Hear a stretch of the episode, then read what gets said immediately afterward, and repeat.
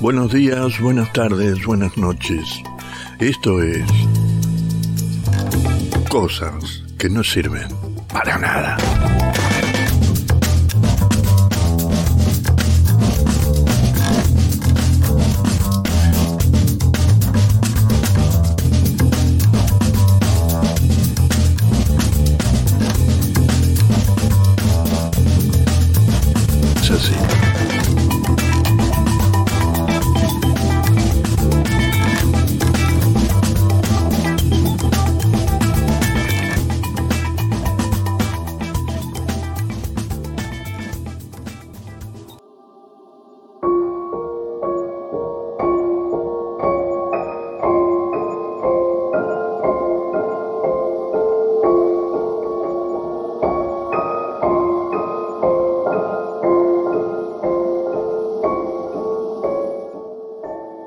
Estimadas escuchadoras, estimados escuchadores,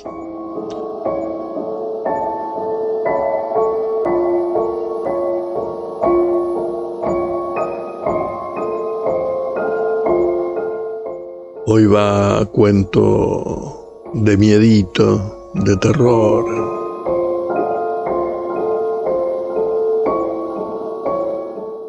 Y esto comienza así.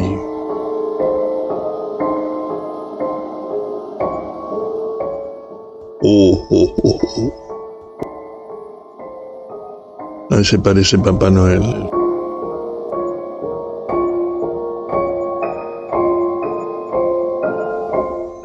Y sin embargo sé que algún día tendré un descuido. Tropezaré con un mueble o simplemente me temblará la mano.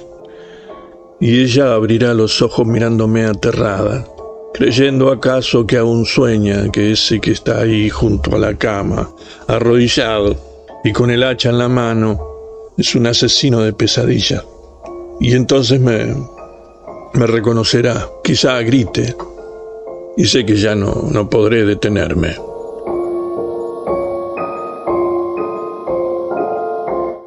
Todo fue diabólicamente extraño.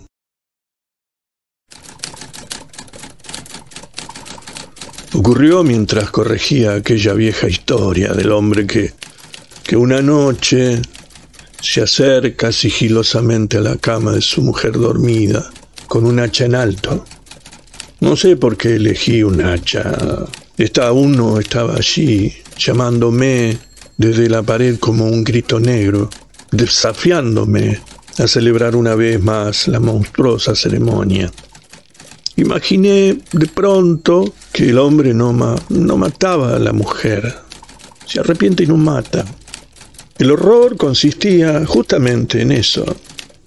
Él guardará para siempre el secreto de aquel juego. Ella dormirá toda su vida junto al hombre que esa noche estuvo a punto de deshacer a golpes su luminosa cabeza rubia. ¿Por qué rubia y luminosa? ¿Por qué no podía dejar de imaginarme el esplendor de su pelo sobre la almohada? Y ese secreto intolerable sería la infinita venganza de aquel hombre. La historia, así resuelta, me pareció mucho más bella y perversa que la historia original.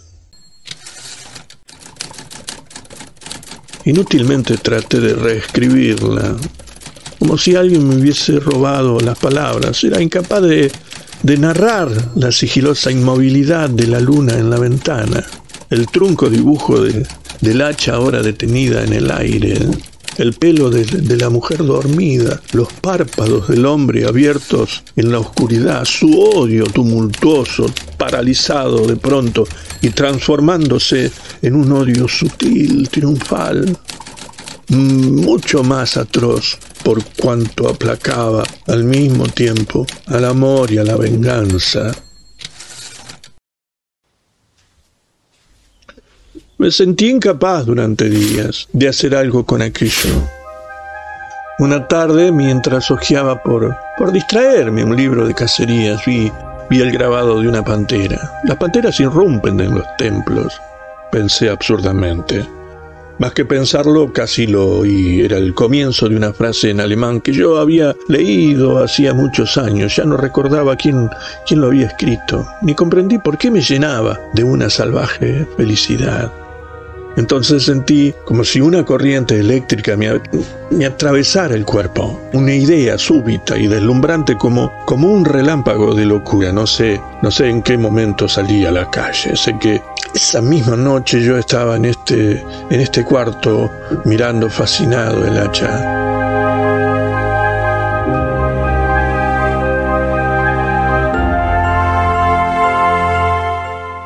Después lentamente la descolgué. No era del modo como, yo la había imaginado. Se parece más a un hacha de guerra del siglo XIV. Es algo así como una pequeña hacha vikinga con, con tientos en la empuñadura y una hoja negra. Mi mujer se había reído con ternura al verla. Yo nunca me resignaría a abandonar la infancia. Esa noche tampoco pude escribir. Al día siguiente fue como cualquier otro. No, recuerdo ningún acontecimiento extraño o anormal hasta mucho después. Una noche al acostarse mi mujer me miró mm, con preocupación. Estás cansado, me dijo. No te quedes despierto hasta muy tarde, por favor. Respondí que no estaba cansado. Dije algo que, que la hizo sonreír acerca del fuego pálido de su pelo le besé la frente y me encerré en mi escritorio.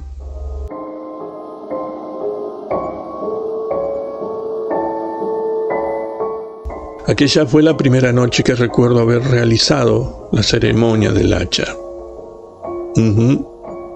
Sí. Traté de engañarme. Me dije que al descolgarla y cruzar con pasos de ladrón las habitaciones de mi propia casa, Solo quería, es ridículo que lo escriba, experimentar yo mismo las sensaciones, el odio, el terror, la angustia de un hombre puesto a asesinar a su mujer.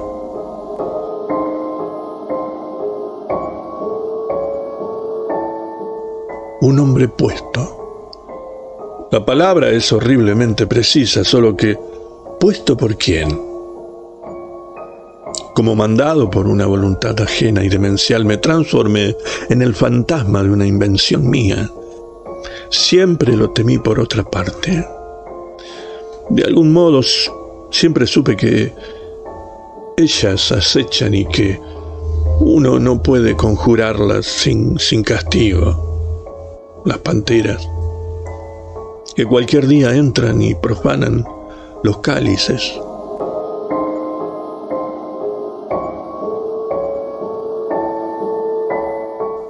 Desde que mi mano acarició por primera vez el áspero y cálido correaje de su empuñadura, supe que la realidad comenzaba a ceder, que inexorablemente me, me deslizaba como una grieta a una especie de universo paralelo, al mundo de los zombies que, porque alguien los sueña, se abandonan una noche al caos y deben descolgar un hacha.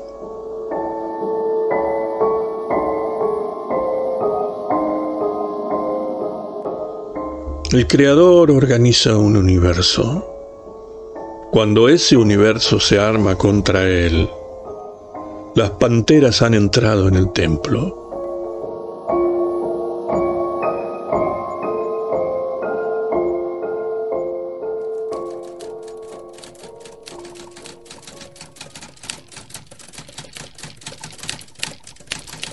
Todavía soy yo, todavía me aferro a estas palabras que no no pueden explicar nada. Porque ¿quién es capaz de sospechar siquiera de lo que fue aquello? Aquel arrastrarse centímetro a centímetro en la oscuridad, casi sin avanzar, oyendo el propio pulso como un tambor sordo en el silencio de la casa, oyendo una respiración sosegada que de pronto se altera por cualquier motivo oyendo el crujir de las sábanas como un estallido solo porque ella, mi mujer que duerme, y a la que yo arrastrándome me acerco, se ha movido en sueños. Siento entonces todo el ciego espanto, todo el callado pavor que es capaz de soportar un hombre sin perder la razón, sin echarse a dar gritos en la oscuridad. Acabo de escribirlo. Todo el miedo de que es capaz un hombre a oscuras, en silencio. Creí o simulé creer que después de aquel juego disparatado podría terminar mi historia. Esa mañana no me atreví a mirar los ojos de mi mujer y tuve la dulce y paradojal esperanza de haber estado loco la noche anterior. Durante el día no sucedió nada. Sin embargo, a medida que pasaban las horas, me fue ganando un terror creciente. Vago al principio, pero más poderoso a medida que caía la tarde. El miedo a repetir la experiencia. No la repetí aquella noche, ni a la noche siguiente. No la hubiese repetido nunca, de no haber dado por casualidad. ¿O acaso la busqué días enteros en mi biblioteca? ¿O acaso quería encontrarla por azar en la, en la página abierta de un libro con una traducción de aquel oscuro símbolo alemán. Leopardos irrumpen en el templo y beben hasta vaciar los cántaros de sacrificio. Esto se repite siempre, finalmente es posible preverlo y se convierte en parte de la ceremonia. Hace muchos años de esto, he olvidado cuántos. No me resistí, descolgué casi con alegría el hacha, me arrodillé sobre la alfombra y emprendí a rastras la marcha en la oscuridad.